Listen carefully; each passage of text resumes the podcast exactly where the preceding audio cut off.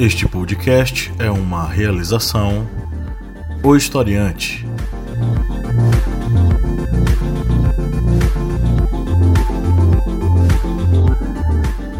Olá, historiantes! Bem-vindos mais uma vez ao nosso podcast sobre as ciências humanas, é o podcast do Historiante sempre com a missão né, de proporcionar debates interessantes para você dentro das ciências humanas e aí também com alguns temas das atualidades. Eu sou o professor Pablo Magalhães e comigo, como sempre, está aqui o senhor Kleber Roberto. E aí, pessoal, beleza? E o Márcio Fabiano. Olá, minha gente, tudo bem? Estamos vivos. Já é agosto, só faltam quatro meses. E a senhora Lídia Verônica. Olá! Estamos aqui mais uma vez para bater um papo sobre um assunto interessante, instigante, e recebemos mais uma vez aqui uma pessoa que já é de casa e, enfim, já tem cadeira cativa com a gente, é o senhor Rafael Rafael Lopes. E aí, Rafael? Professor Pablo, é uma honra eu, assim, me sentir de casa. Confesso que eu já realmente já me sinto de casa. Já cheguei gritando aqui. E aí, meu povo? Antes da, da gente entrar no ao vivo aí. Eu já, já tô realmente de casa. Beleza, seja sempre muito bem-vindo, né? É, espero que você se sinta à vontade aqui nos nossos debates sempre. Hoje nós estamos aqui para falar sobre é, uma coisa que, enfim, tá bagunçando a nossa nossa vida, vamos dizer assim, tá? Mas existe há muito tempo e é reverberado durante muito tempo, que é a cultura de privilégios. Desde a sociedade das Mercês em Portugal até hoje, nós temos aí não é, uma relação de desigualdade hierarquizada, baseada na ideia de que eu sou superior alguém, eu sou superior a uma outra pessoa. É, então hoje a gente vai debater sobre a cultura de privilégios, mas antes vamos para os nossos recadinhos. Se você nos acompanha há um bom tempo, já curte nosso conteúdo, seja apoiador, vá no apoia.se barra historiante e faça um apoio a partir de R$ reais mensais. Você já vira nosso apoiador e desfruta dos nossos conteúdos exclusivos, né? Podcasts, vídeos, minicursos, é, enfim, muita coisa rola lá e você pode desfrutar sendo nosso apoiador. Além disso, nós temos a família historiante de podcasts, que tem aí vários e vários podcasts interessantes. Nós temos o podcast das arretadas, com vozes, olhares e perspectivas femininas e feministas sobre assuntos sociais. Lídia Verônica está pensativa aqui, mas eu sei que as arretadas essa semana que passou vieram com conteúdo novo, né, Lídia Verônica? Sim, sim, a gente está fazendo um, um programinha rapidinho para para apresentar um novo formato, né, pra galera que gosta de consumir podcast um pouco com um tempo inferior, né, ao nosso.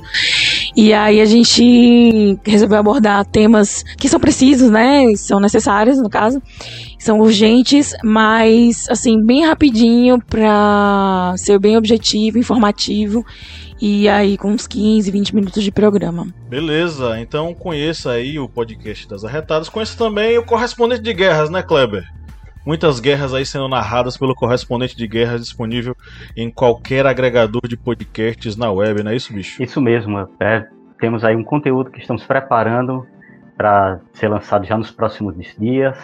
O programa, infelizmente, deu umas travadas, perdi um conteúdo, teve que regravar, mas nessa semana nós temos um novo conteúdo no correspondente de guerras e vamos continuar na Segunda Guerra Mundial e dessa vez com uma das batalhas mais sangrentas que ocorreram na Itália, que foi a Batalha de Monte Cassino. E depois de Monte Cassino, nós vamos para um período em que a Alemanha vai estar acuada e vamos ter a participação tupiniquim, a, a participação brasileira. Mas isso aí é mais na frente. Deixa eu fazer a pesquisa, deixa eu concluir todo o material, mas nos próximos dias vamos ter conteúdo novo aí no Correspondente de Guerras. Isso mesmo, então conheça o Correspondente de Guerras, conheça as arretadas e conheça a família historiante de podcast no seu agregador de podcasts preferido. Bom, vamos para a nossa pauta, né?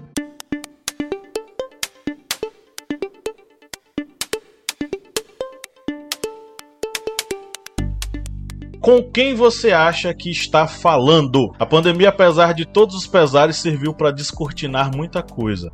A desigualdade social em nosso país, por exemplo, foi exposta à carne crua para todo mundo ver, solidificando o abismo quase intransponível entre aqueles que têm algo e aqueles que estão despossuídos até mesmo da própria proteção contra o coronavírus. Uma ramificação disso ficou ainda mais evidente, se é que isso é possível é a boa e velha soberba e superioridade de alguns indivíduos que, não aceitando serem chamados de cidadãos, encontram em algum possível motivo inexistente a fonte de sua superioridade em meio aos demais desavisados. Em Santos, um desembargador rasgou uma multa que lhe foi acertadamente direcionada por não estar usando a máscara. Segundo ele, um, entre aspas, analfabeto teria a ousadia de multá-lo. Logo ele, um desembargador. Em São Paulo, um morador de Alphaville intimidou um PM que adentrava sua casa atendendo um chamado de violência doméstica. Ele disse: Aqui é Alphaville, mano. Alertou no vídeo, amplamente divulgado nas redes. No Rio, um casal intimidou um fiscal que cumpria ordens de coibir as aglomerações. Levemente embriagados, não é justificativa alguma, deram uma carteirada inovadora. Cidadão não, engenheiro civil formado melhor que você. O mais cômico disso é que diante deles estava um mestre e doutor pela Universidade Federal Rural do Rio, em Ciências e Medicina Veterinária. Não vamos entrar no mérito das formações acadêmicas, mas vamos pensar. Médicos, advogados, juízes e engenheiros, e tem mais um monte de outras profissões, arrogam para si o direito de serem chamados de doutores. Vou dar agora uma alfinetada em Lid e Rafael. Bom, doutor é um título de formação universitária direcionado àqueles que defendem uma tese. E onde vem essa prerrogativa então? Bom, Portugal durante séculos organizou-se no que chamamos de Sociedade das Mercês, onde quem pede algo, a depender de sua influência, tinha certos privilégios. Aliado a isso, uma vez elevado a Reino Unido e suas universidades, Dom João decretou que bacharéis e direito era recorrente entre os formados, né, uns de classes mais favorecidas, recebessem o título de doutores. Era para fazer volume mesmo.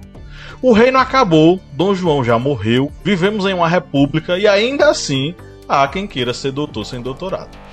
Vivemos ainda em uma sociedade de aparências, de síndromes de pequeno poder, de carteiradas em cima de carteiradas. Me pergunto, nesse concurso de quem tem a mordida maior, quem sairá vivo?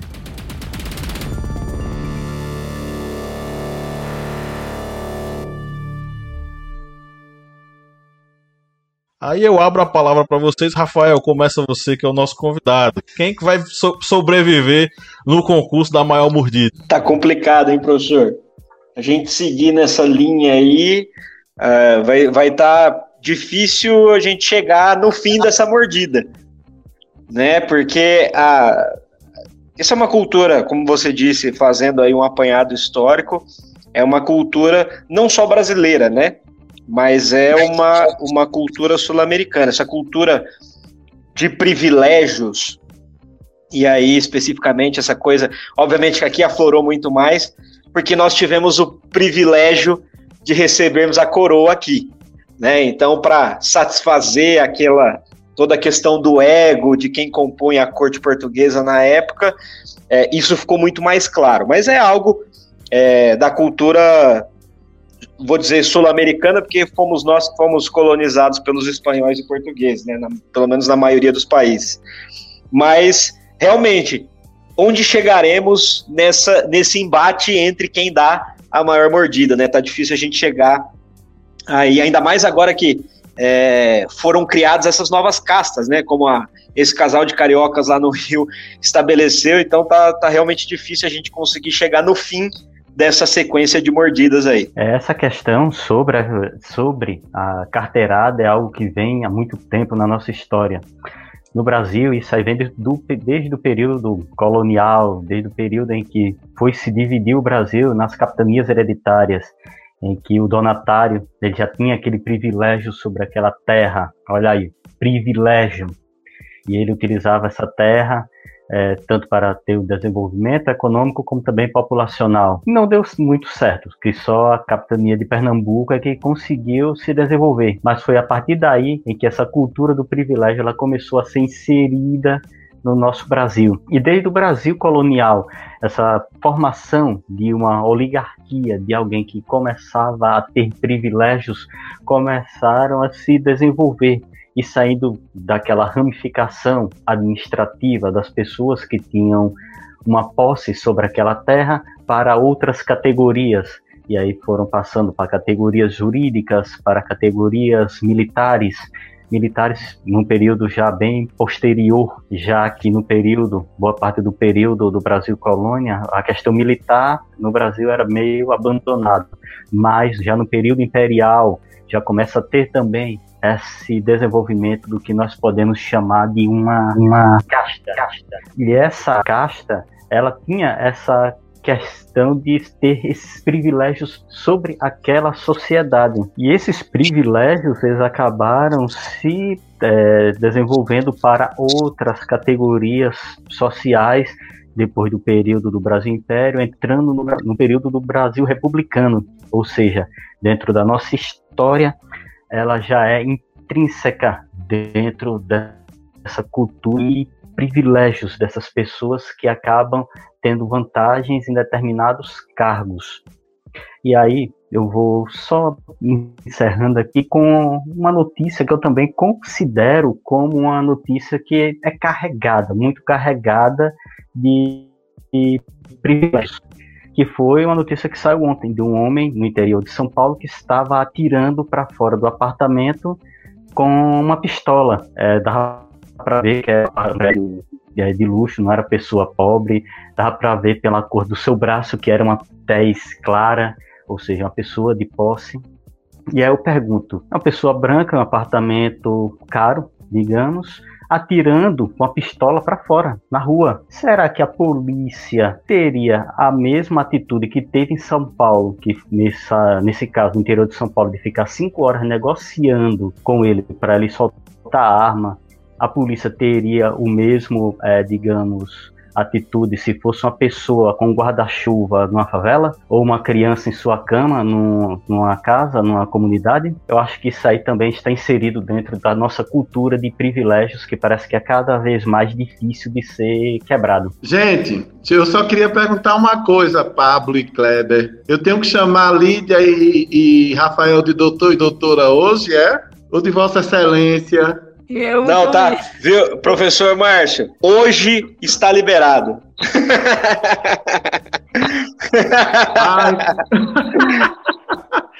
Gente, deixa eu falar uma coisa. Ainda bem. É, deixa eu falar uma coisa. Quando nós decidimos esse tema, duas semanas atrás, né? Menino é, e meninas. Vieram tantas coisas na minha cabeça. Nós fomos criados, na verdade, eu acho que essa cultura do privilégio tem que ter vários estudos sobre, porque concordo com o professor Kleber, realmente a classe dominante no Brasil, a classe, a elite, tem privilégios exacerbados, mas conseguiu, o que eu, isso é que eu acho ruim, conseguiu incutir é, na mentalidade de quem não é da elite de que eles também têm direito a ter certos privilégios. Não importam que estes sejam menores, sejam inferiores, mas todo mundo no Brasil quer ser um pouquinho a mais do que o outro. Outra história que merece ser contada. Agora, com o governo Bolsonaro, todo mundo está achando que os militares devem assumir o poder, porque os militares seriam os porta-vozes da lisura da decência, da honestidade e, vamos dizer assim, de uma vida espartana, sem muitos luxos. Vou contar uma pequena historinha. Eu fui, é, meu pai era, durante muitos anos da, da vida dele, ele foi funcionário da Caixa Econômica Federal. E ele é, chegou a ser gerente da Caixa lá no final dos anos, no começo dos anos 80, aliás. E nós morávamos em Paulo Afonso e vocês acreditam que naquele tempo, já na, no, no auge do governo militar, mas já o governo militar já percebendo rachaduras, essa mania de privilégios era tamanha que nós, os filhos dos gerentes da Caixa Econômica, tínhamos direito a ganhar presentes no Natal. Então, naquela época, era, eram três filhos, né? Depois nasceram mais dois irmãos. E nós recebíamos, minha gente, no todo Natal, e era cada brinquedo bom que só. Era tipo assim, um brinquedão top, certo? E imagino que teve um ano que eu recebi um, um, um conjunto de golfe, um taco de golfe com umas bolas de golfe, que eu usei duas vezes, porque Nenhum colega meu sabia jogar golfe. E como é que se jogava golfe num quintal, uma, num quintal com mangueiras lá em Paulo Afonso? Era isso era o governo militar. Este governo que ainda não teve suas histórias contadas, essa ditadura militar que não teve essas histórias de privilégio, porque a Caixa Econômica daquela época, indicada pelos militares, tinha vários privilégios. Papai saía de Paulo Afonso, de avião, a Caixa alugava avião, saía pegando os gerentes para levar para reuniões em Salvador. Nunca se fizeram contas desses caixas. E aí você vai criando e minando Era Varig, uma classe... né? Hã? Na Varig, né? Não, querido, eram uns, eram uns teco-teco mesmo que iam pegando os gerentes dali, das, das grandes cidades do norte, se juntavam, pegavam e iam, e pai, pai, quando chegava, ele contava para a gente de como eram as reuniões da Caixa Econômica Salvador, Hotel Cinco Estrelas, muita comida, muita bebida. Ou seja, houve muita, muito gasto com essas baboseiras. E tudo isso influenciou uma geração. Nós somos os reis da, da, da, das carteiradas. E as carteiradas, tanto faz de senador, desembargador, de governador, de filho de ministro, filho daquele, filho daquele outro, como faz do cidadão médio mesmo, da classe mais pobre. Ele tem uma coisinha a mais, e se essa coisinha a mais for um status governamental, seja ele assessor de um vereador, assessor de um deputado, seja ele um um segundo escalão de prefeitura, ele já se acha melhor. E falo isso porque durante dois anos e quatro meses tive a oportunidade de gerenciar um órgão do Estado aqui na Bahia. E, gente, olha, as carteiradas eram. Eu tinha que rir, porque das duas, uma, eu ia rir ou ia pedir demissão. E eram várias carteiradas, né? Que chegavam, olha, eu sou fulana, eu sou a irmã de Cicrana, eu disse, como é que ele vai? Não, mas é porque eu tô aqui com minha filhinha, dá pra gente entrar? Eu disse, oh, querida, não posso liberar o ingresso. Como é que eu vou colocar você e sua afilhada? E como eu vou justificar o produtor da peça de teatro que duas pessoas entraram sem pagar? Então, esse horror que vem de cima contaminou a todos nós. A todos nós. Eu já tive vontade de dar carteirada. É um negócio que é assim, ó Entendeu? É aquele susto, né, Lídia? A gente, uai, tomei um choque. Uai, volta, não, eu não posso fazer isso. É uma carteirada. Se eu chego num lugar, a gente tá famoso, agora minha melhor carteirada é ser do historiante, porque já estamos aí com quase 40 mil nos seguindo e aprendendo bastante. Mas a carteirada é aquela vontade de dizer, ó, eu sou fulaninho, eu sou ciclaninho. Aliás, Precisamos pensar nisso, Kleber. Acho massa. Realmente, a elite do Brasil é terrível, é nojenta. Aquela mulher que disse para o funcionário do Rio de Janeiro, cidadão não, ele é doutor porque ele é engenheiro. Amor, amor, pelo amor de Deus. Tem 40 mil engenheiros civis no Brasil. Boa Chega a ser pega, né? Se chega, é, é cafona, é kit, é, mas é cafona, mas não, é aquele, não é aquele cafona legal, aquele kit legal como Joelma do Calypso, não, que a gente rebola. É o cafona nojento, feio, entendeu? É, é, é, é feio. E eu quero encerrar é, falando que isso também tem muito a ver com o sentimento de nação.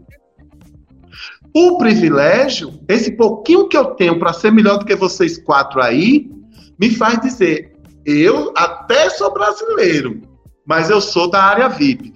E eu queria aqui pedir desculpas a vocês, mas eu preciso dar uma grande carteirada, porque senão não ia ter graça, né, Pablo Lídia?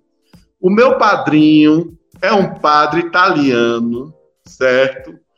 Que era, que é afiliado de um cara que chegou a ser papa, ou seja, não era nem para estar conversando com vocês. Ele me contou essa história, eu disse, mas como é que o senhor vem me dizer, eu com 40 anos, agora, eu podia ter passado a minha vida dando carteirada na igreja toda, entendeu? Mas é isso, minha gente. A gente leva com bom humor, mas na verdade é, essa cultura é nojenta. Então, é, sobre essa questão da elite, né? Porque a classe média, como acho que é na ralé brasileira, o livro de Gessé de Souza, né? Que a classe média tem essa sensação de estar próxima à elite é, a partir do momento que ela com, consome, né? Com ela, desculpa, ela adquire, né? O patrimônio da intelectualidade. Então isso a torna mais próxima da elite. Mas o próprio Gessé de Souza também diz, acho que na elite do atraso, é, que o, a classe média ela é capitão do mato da elite, da real elite, né? Que a classe média ela, ela acha que, que conquistou, né? Que ela tá na elite, mas na verdade ela não se senta à mesa da elite. Ela apenas faz a manutenção do status quo da elite, né? E, e essa falsa sensação que as pessoas têm quando elas adquirem um determinado conhecimento ou, ou um status por conta do seu patrimônio intelectual e até mesmo algumas conquistas né, patrimoniais, que é o que une a classe média, né? Ela tem essa sensação de pertencer à elite. Mas o presidente, um juiz, eles não passam de lacaios. Eles são lacaios, né? Para eles conseguirem esses privilégios, eles precisam fazer alguma coisa, né? É, enfim, a classe média, ela acha que ela é elite, mas ela não é. Ela nem sequer senta à mesa da elite, né? Ela, ela é apenas, ela alcança ali alguns privilégios, concede alguns biscoitos, né? Que a elite concede à classe média. E ela, ela, ela quando conquista esse né, patrimônio cultural, ou intelectual, né, que é o que já se fala, já se fala na ralé brasileira, ela, ela acha que, que consegui, né, eu sou inteligente, eu falo não sei quantas línguas, e, né, sou formado, e eu sou elite, eu tô acima de você por conta disso, mas na verdade ele não é dentro do capital, ele na verdade trabalha para o capital, ele depende do capital, né, para sobreviver. E a classe média ela tem essa, ela tem essa falsa ideia de que pertence à elite, que na verdade ela nem chega, né, ali a ser frequentar realmente o que a elite, é, digamos assim, considera como elite. É, até, até complementando essa ideia da Lil, né, o, o, objetivo, na verdade, é, sem sombra de dúvida, a perpetuação da dominação, né? Então, quando eu reparto um pouquinho daquilo que eu experimento, ainda que seja uma fração, né, eu trago essa sensação, é aquela coisa, é, como a, a classe média brasileira ela não tem, ou na verdade ela começou a ter acesso a bens de consumo é, reais, mais agora nos últimos 15 ou 20 anos, então a gente, é, a, a, elite pensa o seguinte, vamos, vamos dividir um pouquinho com eles aqui para eles terem uma sensação do que é ter acesso a algo, né, ainda que seja esse acesso intelectual e tal, que foi proporcionado nos últimos anos, mas para a gente continuar conduzindo de acordo com os nossos interesses, né? Então, acaba que no final, é, e aí devolvendo a palavra para o Pablo, é essa a, a, realidade que a gente tem no Brasil, e, e é dessa forma que essa cultura de privilégios é utilizada, inclusive, para dominar outros que se acham é, parte dessa cultura de privilégios também. Inclusive, é, acaba que, por focar, né, como o próprio Gessé, eu vou ter que falar de Gessé, né, que fã aqui, mas o próprio Gessé fala da questão do, de concentrar a corrupção na política, né, e aí é, é uma forma de, de digamos assim, camuflar que a corrupção, na verdade, ela está no sistema do mercado, né, do capital que assim, de forma significativa, né? E aí a, os próprios políticos são, são essa forma de, digamos assim, camuflar, né, a origem do, da corrupção. Isso mesmo. E, inclusive, a gente precisa entender que a nossa, nossa sociedade ela é baseada em relações de poder de largas escalas e menores escalas. E aí a gente, acho que a gente já debateu sobre isso aqui, inclusive no episódio passado nós falamos sobre ele, mas é o Michel Foucault, gente. Ah, ele tem um livro chamado A Microfísica do Poder, e em A Microfísica do Poder, a gente reflete sobre essa coisa de que o poder está fragmentado em diversas instâncias da sociedade e cada indivíduo ele acaba encontrando para si uma espécie de justificativa que faz com que ele exerça certo poder sobre alguém. Então, o cara pode ser oprimido e opressor ao mesmo tempo, segundo a observação Foucaultiana. Né? É, os meus colegas marxistas vão me matar agora por estar falando isso. É porque a perspectiva marxista é de que o poder ele está ligado à questão da dominação da classe burguesa. Foucault considera que essa fragmentação do poder está em várias instâncias, não necessariamente apenas com a classe dominante, a classe burguesa dominante. Então, assim, isso permite que, por exemplo, um funcionário público chegue e diga: Ó, você sabe com quem você está falando? Eu sou desembargador. Desembargador não é detentor do capital, ele não é o dono do capital, ele é funcionário público.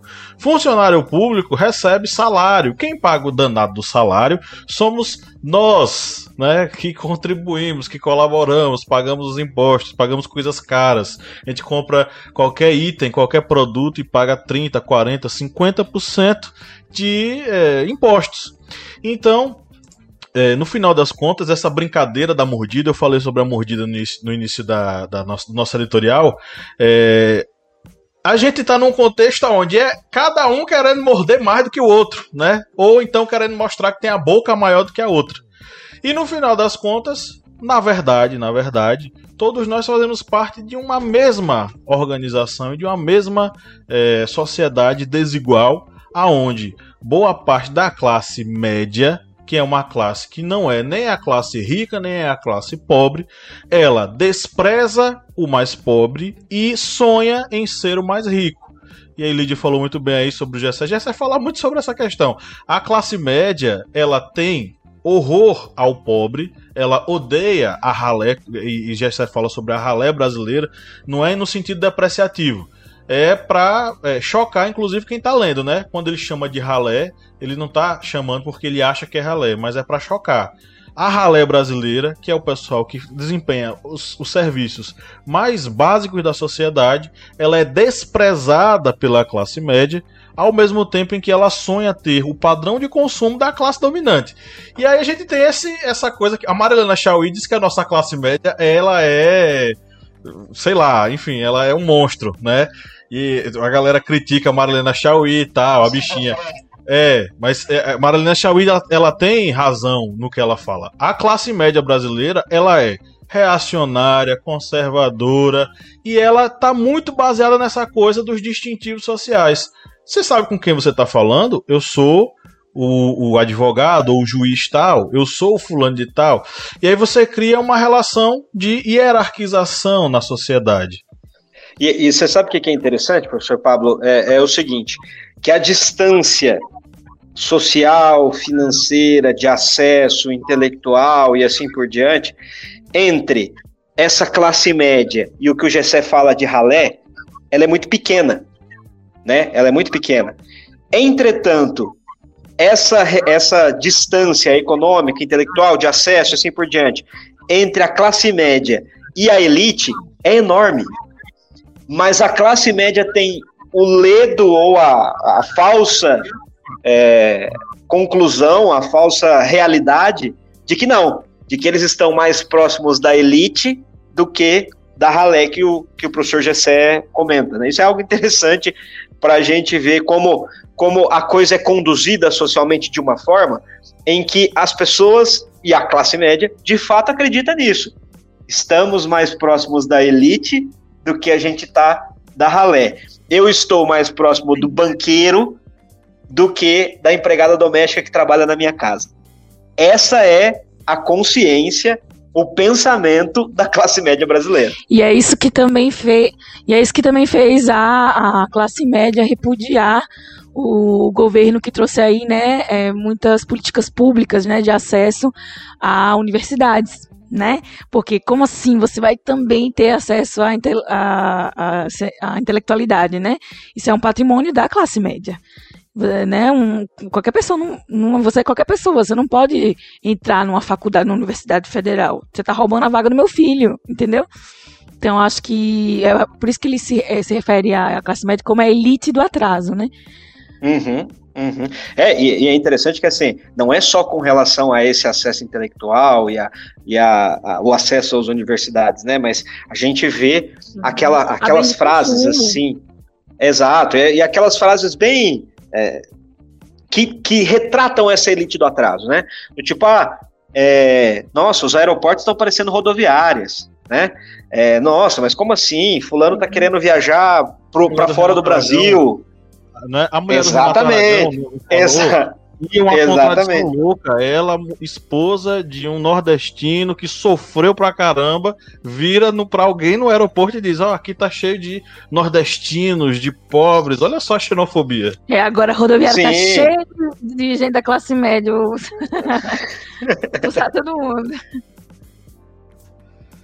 Gente, é, então, eu agradeço é... muito a ela, viu, Pablo? Fala. Eu agradeço muito a ela, porque por causa desse comentário nojento, uma empresa de ônibus que tem aí em Petrolina colocou a sua área VIP. A gente chega lá para comprar uma passagem, tem ar-condicionado, cafezinho, certo? Rapadura, adoçante e água. Eu adorei. Agora as rodoviárias estão parecendo aeroportos. Pois é, a, a lógica aí, a dinâmica se inverteu, né? Mas, basicamente, a ideia que a gente tem que, que, refletir e pensar é o seguinte: essa sociedade hierarquizada. E vamos, vamos pensar no seguinte: se hoje a gente tem um cara que vai lá e diz e dá a carteirada, olha, você sabe com quem você está falando? É porque no princípio disso tudo nós construímos uma cultura hierarquizada que valoriza quem tem alguma coisa em detrimento de quem não as possui, como se ter algo fosse algo inato, como se a pessoa tivesse nascido com essa característica, como se ela tivesse nascido com os seus privilégios, sendo que privilégios são construções sociais que aquele indivíduo a, é, é chegou a ter baseado numa relação histórica, né? Por que, que alguém hoje tem acesso a um determinado curso, ou a um determinado serviço, ou ter acesso a um determinado concurso público? Ah, foi porque ele estudou muito e pelo seu mérito conseguiu. Eu não questiono mérito, mas existe uma coisa ainda mais preponderante do que mérito, são privilégios. Como diria aquele áudio famoso, vocês lembram, né? Privilégios? Quem tem privilégios? Vocês lembram desse áudio? Que o, o, o não tenho culpa. Aí, que não, te, não tenho culpa de meu pai. Se, é, como é que é? Se eu tô aqui é se, porque se eu meu, Se eu tô na exato, exato. Se o meu pai tem uma empresa e eu tô aqui, é porque eu mereci. Ah. um áudio é, praticamente é quase criminoso, né? Isso. E a gente também. E aí, é, lembrar o seguinte: é, essa mesma sociedade que o cara da carteirada é uma sociedade que bate palma para, por exemplo, uma Betina da vida, que teve o caso da Betina, de um fundo de investimento que disse: Eu ganhei um milhão em um ano. Meu Deus. Começou tenho... com 500 mil? Isso. É, é, então, e aí a, pessoa, a gente bate palma porque é um modelo que a gente deseja, é um modelo que a classe média deseja. É um modelo do privilégio, é um modelo da riqueza, é um modelo da mocinha loirinha que diz que ganhou um milhão em um ano e tem 18 anos, não sei quantos anos ela tem, deve estar com 30 agora. Porque esse ano já valeu por 5, né? 2020, 5 anos se passar em 2020, na verdade. Só no meio, no meio do ano, né? E tem mais 5 anos aqui, o próximo semestre. Passando a limpo. Enfim, galera, vamos agora para o nosso primeiro quadro. Rafael, largue agora todas as suas conexões aí com qualquer coisa que seja que possa lhe permitir pesquisar. Kleber Roberto, sempre com sua cara de pau, pegando seu celular. Largue o celular, Kleber Roberto. Vamos agora para o nosso quadro Passando a Limpo. O prêmio de hoje, queridos e querida, é uma nota de 200 reais com vira-lata caramelo. Olha só, que beleza, que bacana. Top tá? não, hein? É um não, prêmio ó, maravilhoso. É, não sabemos ainda. Pode ser que o que o Banco Central altere aí a, a nota e seja realmente um vira-lata caramelo, hein? o vira-lata caramelo está nos corações dos brasileiros, né? Enfim. Vamos lá, primeira questão. Durante a maior parte do período colonial, a participação nas câmaras das vilas era uma prerrogativa dos chamados homens bons, excluindo-se desse privilégio os outros integrantes da sociedade. A expressão homem bom dizia respeito a Alternativa A: homens que recebiam a concessão da coroa portuguesa para explorar minas de ouro e de diamantes. Alternativa B: senhores de engenho proprietários de escravos. Alternativa C: funcionários nomeados pela coroa portuguesa para exercerem altos cargos administrativos na colônia. Ou alternativa, alternativa D: homens considerados de bom caráter, independentemente do cargo ou da função que exerciam na colônia. E aí, galera? Alternativa C. Eu vou de B. É, eu, eu, eu vou de alternativa B também, viu? É. B, né? Todo mundo de B, Márcio vai de C, né? Isso. Ok, ganhou a maioria. Alternativa B, alternativa correta, Márcio. Tá? Líder, Porque Rafael, é- é- Cléber é aquela- Não aceito. Você sabe com quem que você tá falando? Exatamente. Eu sou afilhado. Eu sou afilhado de um afilhado de um papa. Nossa! Meu Deus. Os homens bons restringiam-se a uma diminuta elite de pessoas comprometidas com o projeto colonial lusitano. Desse modo, somente os proprietários de escravos e terras é que tinham poder de representação política entre a população colonial. Durante muito tempo, nem mesmo os comerciantes teriam essa via de participação, que sempre foi renegada à população nativa e os escravos africanos. Questão número 2 entre aspas, não se enxergam como servidores públicos, mas como casta, disse Frederico Normanha Ribeiro de Almeida sobre, alternativa A, o episódio do desembargador que rasgou uma multa pelo não uso de máscaras em Santos, alternativa B, o engenheiro civil do Rio que humilhou o fiscal sanitário, alternativa C, morador de Alphaville que esbravejou contra policial militar em sua casa. E aí, galera? Eu fico com a letra A, né? Letra A. Eu também. Letra A. Eu tô na A também. Todo mundo Porque acertou. Eu ia falar, ainda que não fosse essa frase, ela se encaixaria também, viu, professor Paulo? Pois é. Pois é. E aí, é, vocês viram, né, o vídeo, né? Eu não preciso nem dizer. Foi um- o, o- desembargador chamado Eduardo Siqueira, é, do Tribunal de Justiça de São Paulo, foi gravado enquanto chamava de analfabeto o guarda municipal que o multava por não usar máscara, né? Olha a audácia do cara. E era obrigatório por decreto municipal, né? Então, ele queria ser, É. estar acima da lei. É interessante que esse episódio específico ele demonstra como essa cultura do privilégio ela, ela é não só existente como efetiva, né? É, fizeram um levantamento sobre os processos administrativos do, do desembargador, né, do Eduardo Siqueira, e ele tinha dezenas de processos administrativos. Ou seja, esse comportamento, inclusive, ele foi filmado num outro episódio similar em Santos também, fazendo a mesma coisa. Então, a gente percebe que a cultura não só existe, mas ela se consolida, tá? Ela acontece reiteradas vezes e ela demonstra que de fato ela é bem efetiva, que ela tá aí, ela não só existe, como ela tá apta a ser utilizada e, refor e reforça-se nos indivíduos, inclusive, a, não só a vontade, mas o ímpeto de utilizar, né? Afinal de contas, eu venho utilizando, tem dado certo, né? Só não contava, talvez, com essas filmagens e a repercussão que isso trouxe, né? É, hoje em dia com celular, rapaz, é aquela coisa, né? Nada fica encoberto. As coisas elas vão pra rede e é, isso aí a gente tem a gente tem a plena certeza que acontecia regularmente anos atrás, Com quando a certeza. conectividade não, não era tão acessível. Hoje em dia, então, né? É, É, uma coisa. Exato. A, a professora Lilian Schwartz, num, num artigo da Globo sobre essa questão do- da cultura de privilégio, estava até lendo hoje, e, e ela fala exatamente isso, né? Que a única diferença não é que as coisas não aconteciam, é que antes a gente não tinha capacidade de tão rapidamente, com tanta qualidade, porque tem esse fator também, né? Os smartphones, a gente tem aí o precursor como o iPhone 7, ou talvez o que mais popularizou a tecnologia até o de 2017 2007. né? Então a gente está falando basicamente de 13 anos. Mas ah, nos últimos dois anos, três anos, a gente tem uma qualidade absurda, né? De imagem, de som. Então as coisas são muito muito vívidas, podem ser captadas muito rapidamente, assim por diante. Então tudo isso, na verdade, está sendo escancarado. E a gente tem o segundo fator que ao mesmo tempo que a gente vê vários problemas, né, que as redes so- sociais têm trazido, elas também têm trazido benefícios como esses, né? É, esse Sim, tipo sim. de material, quando ele surge, quando ele vaza, quando ele vem para a realidade, ele não é mais monopólio da grande mídia. né? Ele é compartilhado aos milhões em redes sociais, YouTube, em minutos, né? O, o, episódio ontem, os vídeos ontem de Beirute, lá do, do, incidente que aconteceu, do acidente que aconteceu lá em Beirute, minutos após terem sido registrados, aqui no Brasil a gente estava recebendo nos grupos de WhatsApp. Então, é, realmente é uma cultura real, que né? existe.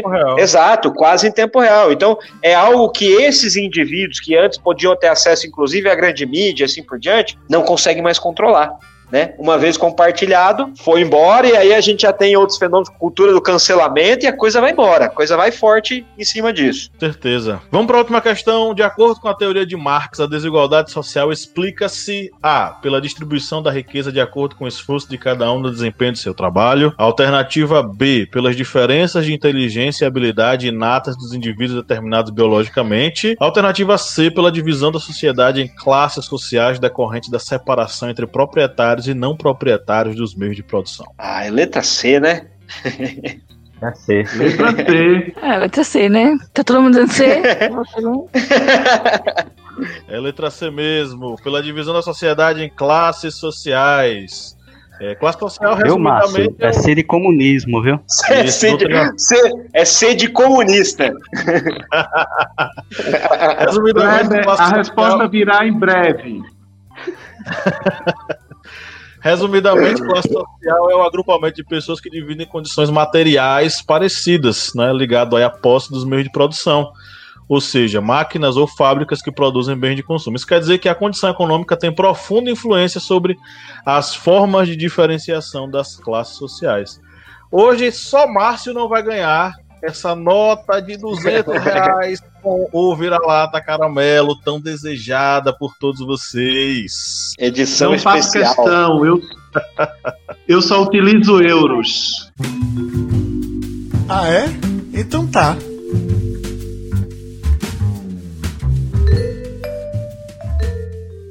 Vamos agora para as interações com os nossos ouvintes. Meus queridos membros da banca, por favor, deem uma olhada aí nas nossas interações nos stories e na postagem né, que nós fizemos. É, muita gente interagiu, muita gente mandou mensagem aí, querendo interagir. Eu queria, enquanto isso, mandar um abraço para o Rafael de Oliveira Cerqueira, ele está aqui online com a gente. Ele falou: Vamos lá, Pablo, ansioso por prestigiar essa discussão de alto nível. Um grande abraço aí, Rafael. Flávio Santos, nosso apoiador, está aqui, né, interagindo com a gente mais uma vez. A gente brinca que Flávio Santos é o nosso apoiador número um, está com a gente há muito, muito tempo. Flávio, a casa é sua. Estamos é, com saudade de seus áudios. Volta a mandar os áudios aí pra gente que a gente passa aqui. É, o Rafael também mandou aqui uma fala, uma pergunta que eu gostaria de fazer. Há como falar em mérito num país onde alguns vão às escolas de transporte escolar e alimentados, enquanto outros precisam andar 8 quilômetros e ir às aulas com fome? E aí, Rafael? De Rafael para Rafael, o que é que você acha? Já mando para você. Ah, professor, de forma alguma, né? O Brasil. E eu, eu falo mais, né? É, eu, eu, assim, tenho tentado pensar, porque eu acho que ainda existem algumas pessoas de boa intenção achando que meritocracia é algo possível, né? Mas eu não encontrei ainda algum país em que isso possa ser uma realidade. No nosso país, mais ainda, né? A gente tem realidades muito discrepantes. É, esse exemplo que ele deu, andava 8 quilômetros, eu vi casos de, de moradores de área rural do Amazonas, Pará e assim por diante, que era coisa assim de andava 20 quilômetros, mais uma hora e meia de barco e assim por diante para chegar numa escola é, com, obviamente, uma estrutura precária. Então, tentar conceber a possibilidade de meritocracia, de que, a, a é, que haveria qualquer tipo de, de disputa justa nesses termos, é um absurdo, né? Qualquer, é um desprendimento, uma, uma ausência de, de empatia e de, de leitura da realidade conceber a, a possibilidade de que isso seja aplicável no nosso país. É impossível. O meritocracia é o conto de fadas da, do, dos liberais, né? É, é Bom, quem estiver nos ouvindo agora no, no, agregador de podcast, interaja com a gente aí nas nossas mídias sociais, Instagram, Facebook, manda um, um comentário que a gente vai passar aqui ao vivo. E apoiadores têm prioridade, né? Eles podem inclusive mandar áudios e participar ao vivo, né? Então, se você quiser interagir ainda mais conosco, seja um apoiador no apoia.se barra historiante e a galera aqui já está com alguma coisa para falar, né, minha gente? Então, vou trazer aqui um comentário da, da nossa apoiadora Cibele Schneider ela é de Santa Catarina, e aqui ela falou o que é educação. Qual o propósito de um ensino de qualidade? E eu vi isso em outros questionamentos, né? É, inclusive, eu acho que o próprio José de Souza fala sobre isso, né? É, Gasta-se muito, né? Com educação, é, tenta, né? Colocar filhos na, em escolas que sejam caras, que lhe deem contatos caros, né? Que você frequente esses ambientes da elite é, por meio da educação, né? No entanto, a educação ela se limita ao conhecimento, né? Ela não, ela não, ela não é, ultrapassa isso, porque acabam se tornando adultos intelectuais e mal educados, como a gente pode ver o desembargador, né? Então, assim, realmente é o questionamento: o que é educação? Porque ela, nesse caso, ela só se limitou ao conhecimento vamos aqui para o comentário do nosso apoiador também, professor Alan Chaves. E Alan Chaves mandou o seguinte, que é, eu acho que é a frase que está recorrente aí na nossa sociedade. Ele mandou, e a frase de ordem é: Você sabe com quem está falando? E é, professor Alan, infelizmente, eu acho que é a frase que está na ponta da língua daquelas pessoas que se acham que estão numa casta superior. Muitos desses é, utilizam esse argumento sendo funcionários públicos que recebem o seu numerário, o seu salário através dos impostos pagos pela população, também de políticos que são funcionários do povo, que em quatro anos podem ser substituídos tranquila, tranquilamente através de, um pleito, de uma eleição, e muitos destes se utilizam desse argumento.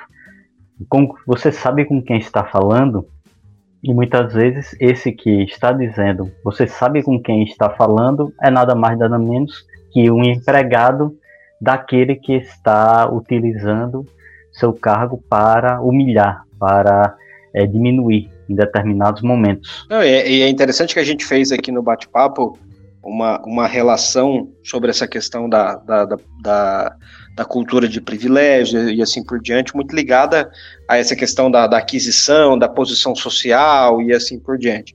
Mas é, a gente percebe que isso também está muito, está intrinsecamente ligado a essa relação com o público, né? Numa outra participação que nós tivemos aqui, que a gente estava discutindo sobre essa questão da, da relação do, do, brasileiro com a questão do público, né? De entender que o público é dele e tal, aquelas coisas que o, professor Raimundo Faoro fala lá nos Donos do Poder e assim por diante, é, isso está muito, está intrinsecamente ligado, essa cultura do quem, você sabe com quem você está falando, é, ligada, ela acaba sendo ligada intimamente a essa questão de entender que o cargo, que o, o a, a investidura pública, ela é dele, né?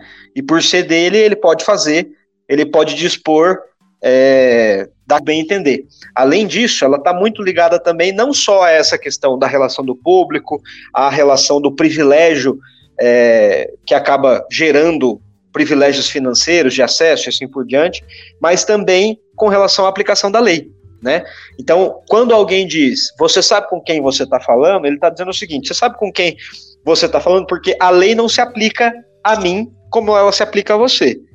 Então, toma cuidado com isso, porque a lei ela não é igual para todos nós, tá? Para mim ela é um pouquinho diferente, seja pelo meu status é, social, seja pelo, pelo meu poder aquisitivo, seja pela minha cor de pele e assim por diante, né? Então é, são vários, várias linhas em que essa cultura ela aflora, ela se consolida e ela é exercida pelos indivíduos. É, temos também um comentário de outro apoiador que é Marcelo Raulino, e ele mandou o seguinte, que é aquilo que nós debatemos no início deste podcast, que é evidências da nossa cultura estrutural elitista, que diz sim aos privilégios e não a luta por direitos. E Marcelo, realmente, infelizmente, a nossa cultura está, em, está intrínseca em nossa cultura, infelizmente, essa ordem dos privilégios. E infelizmente, por ter essa cultura dos privilégios, determinadas pessoas, determinados cargos, funções terem estes privilégios sobre outras pessoas da nossa população, aqueles que estão ali lutando por seus direitos são é, reduzidos, eles são humilhados, eles são é, deixados à, à margem da sociedade.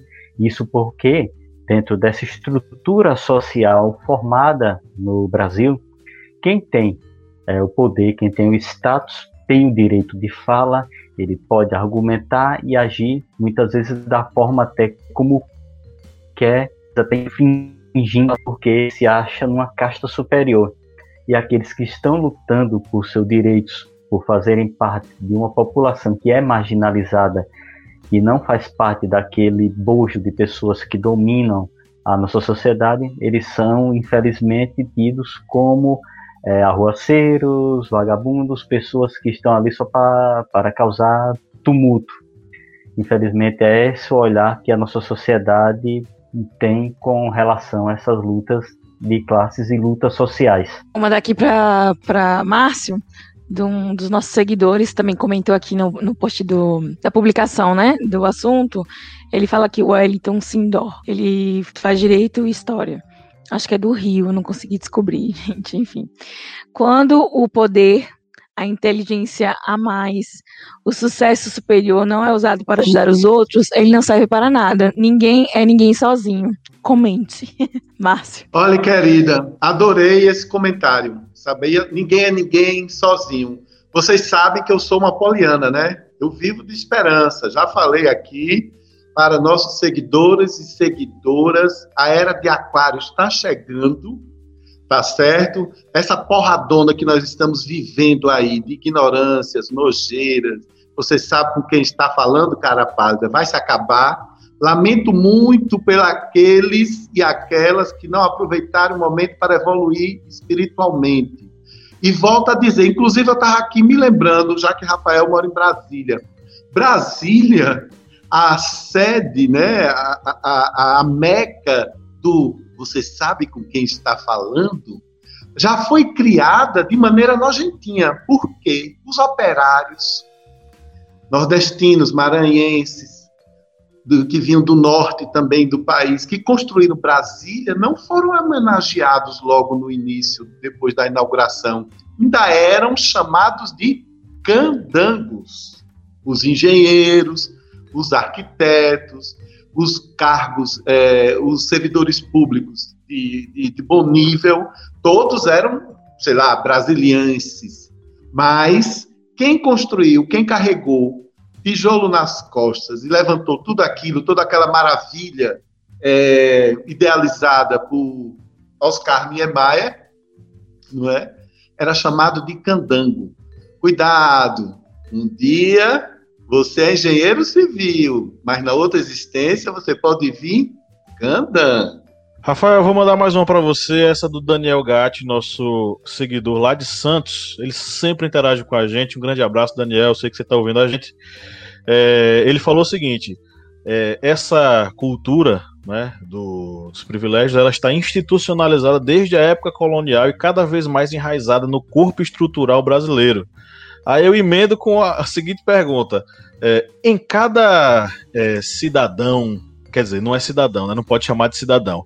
Em cada um desses privilegiados habita um senhor de engenho do período colonial? Mas, professor, sem sombra de dúvida, né? Porque a gente discutiu aqui em quase todo, quase todo o, a, o nosso encontro, justamente isso. É, é, a gente percebe uma cascata de você sabe com quem está, está falando, né? Em cada um dos, dos seus níveis, ela vai se desdobrando. E é uma realidade. As pessoas buscam encontrar de fato esse senhor de engenho, né? Encontrar ali quem que será que vai estar subordinado a mim para que eu possa exercer é, essa, essa espécie de dominação, né? Essa espécie de, de, de demonstração de poder e assim por diante que a gente tem visto. É, então acaba que, sim, dentro de cada um, de cada brasileiro, né, da, de todas as classes, tem sim um senhor do engenho. Posso ir ah, no pinga-fogo, Pablo? Eu ia.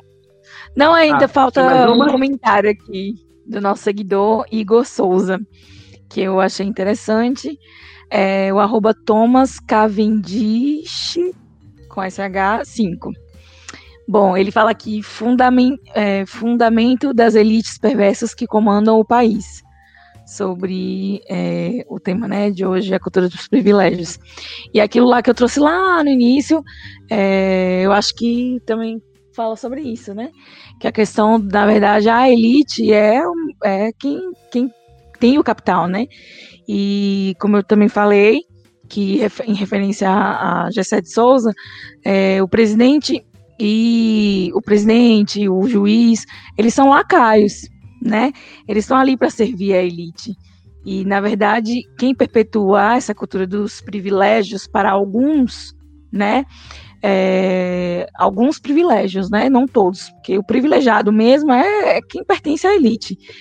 É, enfim, é realmente o, como ele fala aqui, os que comandam o país, né? Que gira, que gira a economia e o mercado. Mas, Fabiano, vai de pinga-fogo? Claro! E hoje não, não me escapa nem meu querido aristocrata comunista e nem um convidado. Mas o meu pinga-fogo primeiro vai para o nosso convidado. Rafael, eu imagino que você esteja, claro, sei que você é um cara bacana, cumprindo o distanciamento social.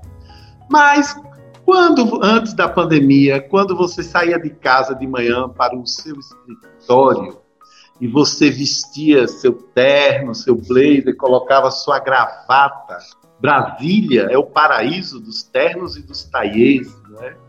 Quando você saía de casa todo aprumado, bem vestido, você se tornava um doutor?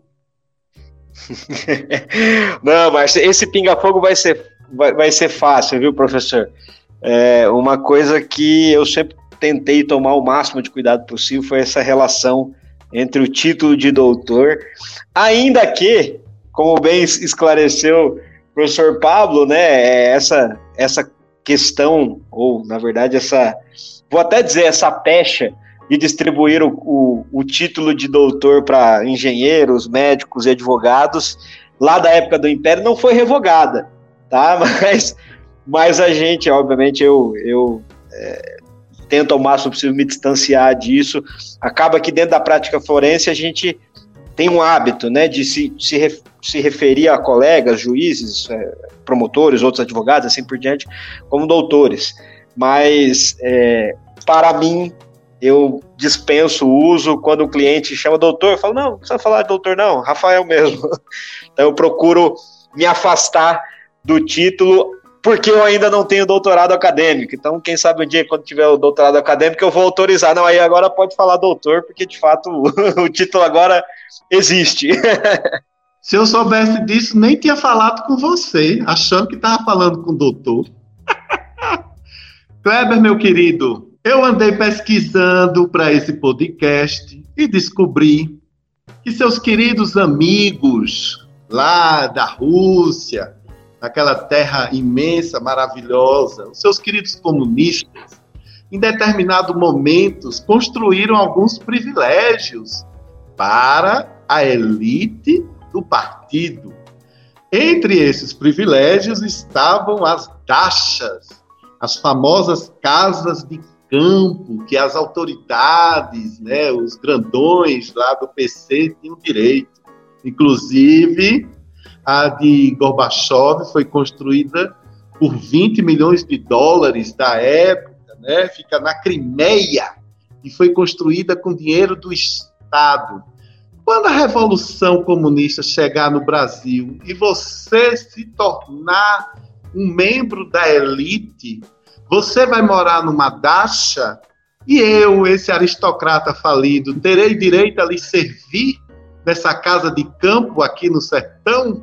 Quando a revolução, se um dia acontecer no Brasil, pode ter certeza. Aqui muitos privilegiados iriam se assustar. Mas com relação a esses privilégios que acabaram surgindo dentro da, da União Soviética, isso daí era algo que no início eles não imaginavam, fazer a implantação disso, fazer essas criações, digamos, de uma casta, porque dentro da lógica, é, da lógica quando chegasse ao comunismo, não existiria mais essa divisão social.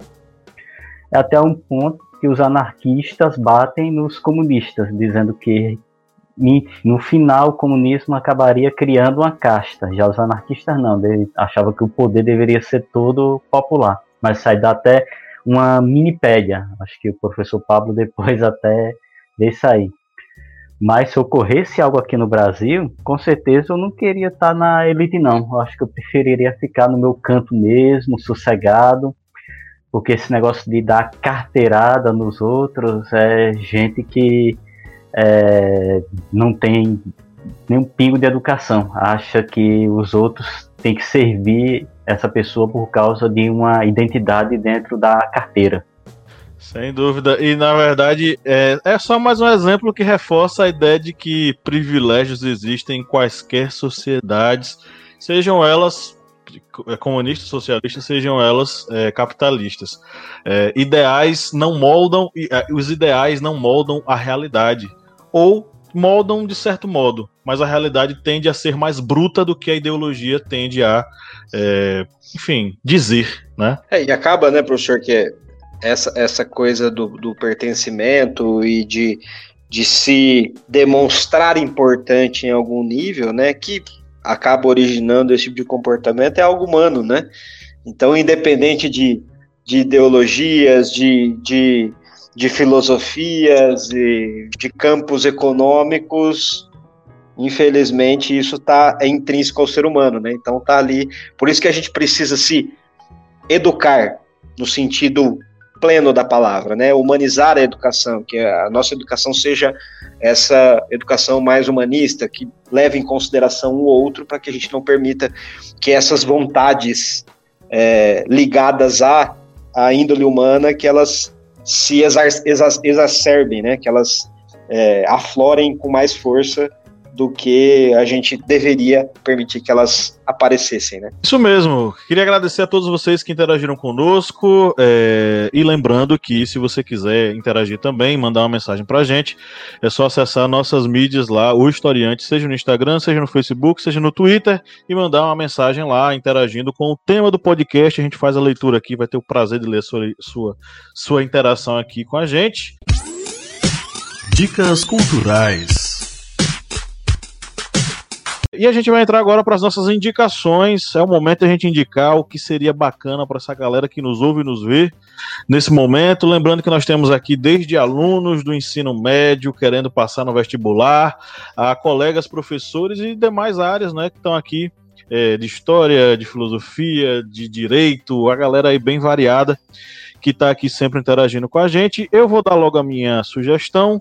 É, sugiro que vocês, primeiro, né, mantendo a sugestão da semana passada, leiam A Microfísica do Poder. Eu sei, é uma leitura um tanto pesada, mas quem sabe se você começar com um resumo bacana que tiver na internet e depois indo aos poucos lendo o livro, você possa compreender. Mas é interessante porque Foucault ele fala sobre a questão da divisão desses poderes e como eles estão encapilarizados na sociedade e como o opressor e o oprimido podem ser a mesma pessoa ao mesmo tempo né?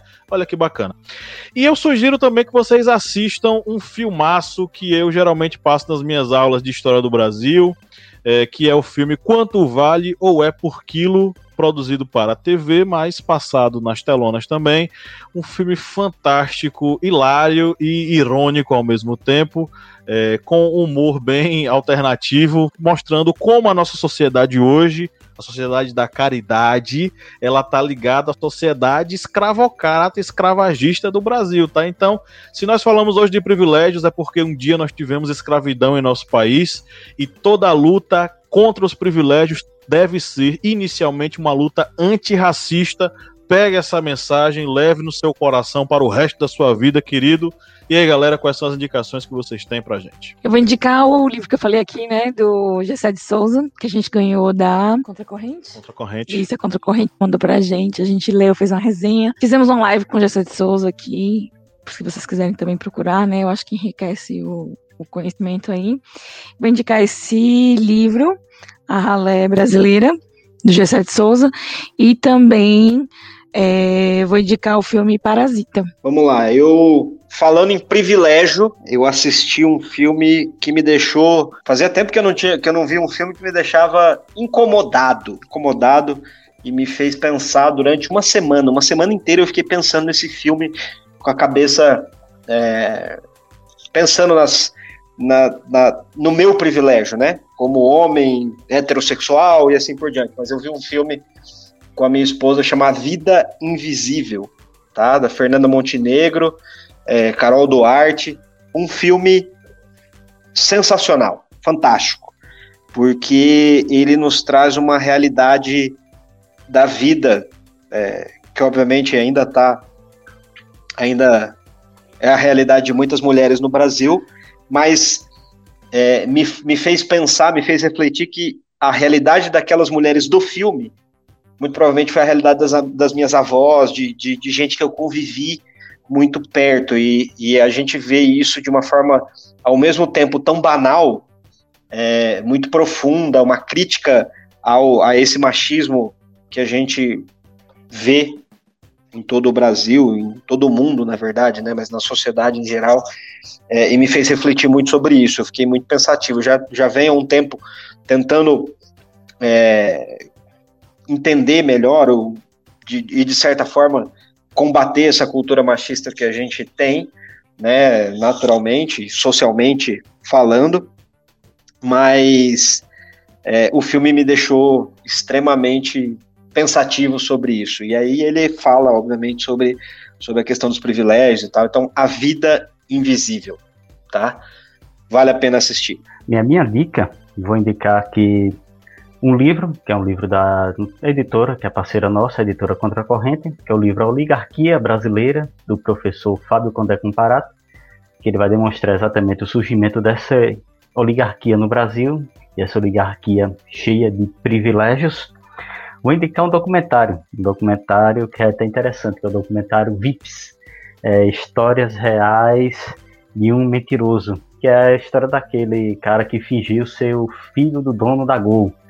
Isso aí você vê ele na festa e vai ser entrevistado, todo mundo começa a rodear ele, sendo ele um mentiroso, um golpista, mas que através de sua persuasão conseguiu é, dar aquela, digamos, entre aspas, carteirada em todos que estavam ali naquela festa, porque ele começou a ter privilégios ali naquele momento. E vou indicar como música, sempre estou aqui com música, vou indicar um álbum, que é um álbum Smash da banda Offspring, e por que estou indicando dessa banda? Porque o seu vocalista, guitarrista, doutor Dexter Holland, ele tem esse título mesmo, de doutor.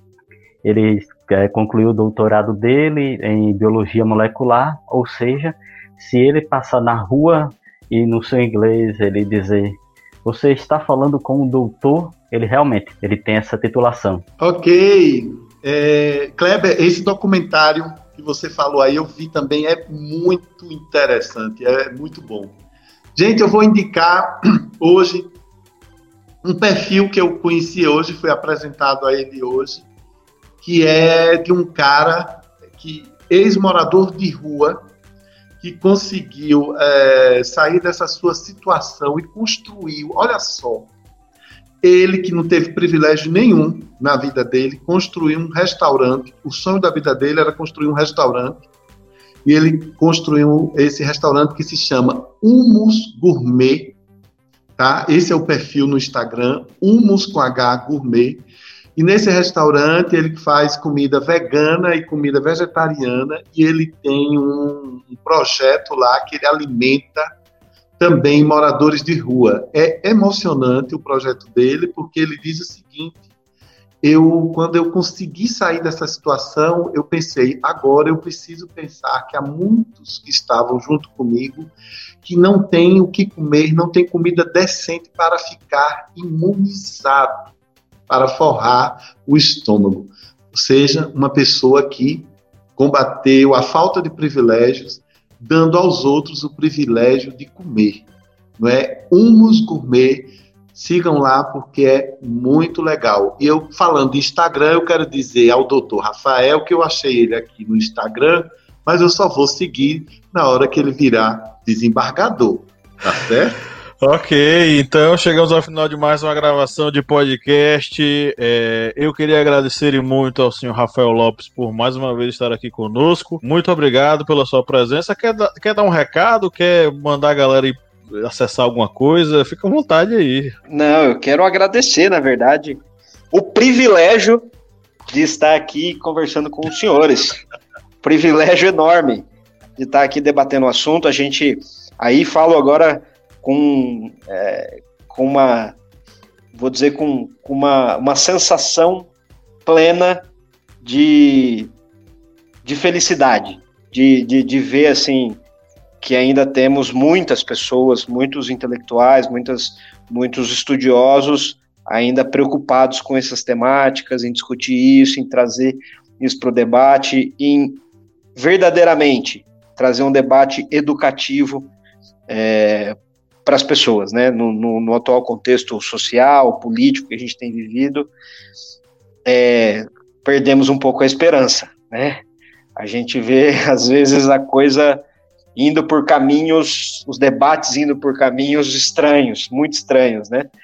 E aí, um lugar como historiante é o oásis, oásis do conhecimento, porque a gente chega aqui e sabe que o debate é de alto nível, é, não deixando a ciência, obviamente, de lado, né? Mas reforçando o pensamento científico e de forma humana, né? Pensando que esses problemas sociais que nós temos no Brasil e temos no mundo todo, eles podem ser vencidos através dessa educação, né, da verdadeira educação, aquela que que ensina de forma a trazer completude, né, e não meros conhecimentos técnicos, né. Então eu fico muito feliz, muito honrado e privilegiado de estar aqui com os senhores e com as senhoras. O, o, esse, essa fala de, de Rafael agora eu vou colocar como trailer do nosso podcast lá no Spotify. Então vai ficar tocando toda vez que alguém entrar. Vai ser a primeira coisa que a pessoa vai ouvir. Rafael, querido, brigadão. Meus queridos colegas de bancada, minha digníssima esposa Lídia Verônica. Foi um prazer mais uma vez gravar esse podcast com vocês. Márcio, você quer falar alguma coisa? Fala. Olha, deixa eu te falar uma coisa. Você veja como um tema é, como esse toca tanto a gente, né? A mim foi do, do, um dos temas que mais me, é, me comoveram, porque assim, eu me lembrei da minha infância de privilegiado, naquela loucura de receber presente de caixa econômica, porque meu pai era gerente. Só, só nós, éramos três. Eu, Margarete e Lígia, que tínhamos direito a receber. Os outros filhos dos outros funcionários não recebiam tinham essas maluquices, né?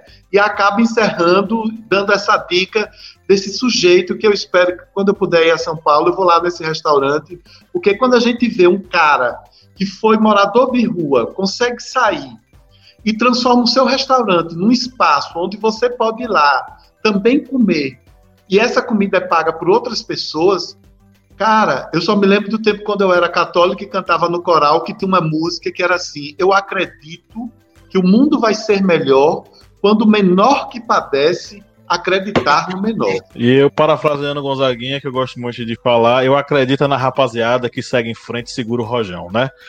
Então, galera, chegamos ao final de mais uma gravação. Um grande abraço a todos que nos acompanharam até aqui. No 3, vamos dar um tchauzinho coletivo, gente. Um, dois, três.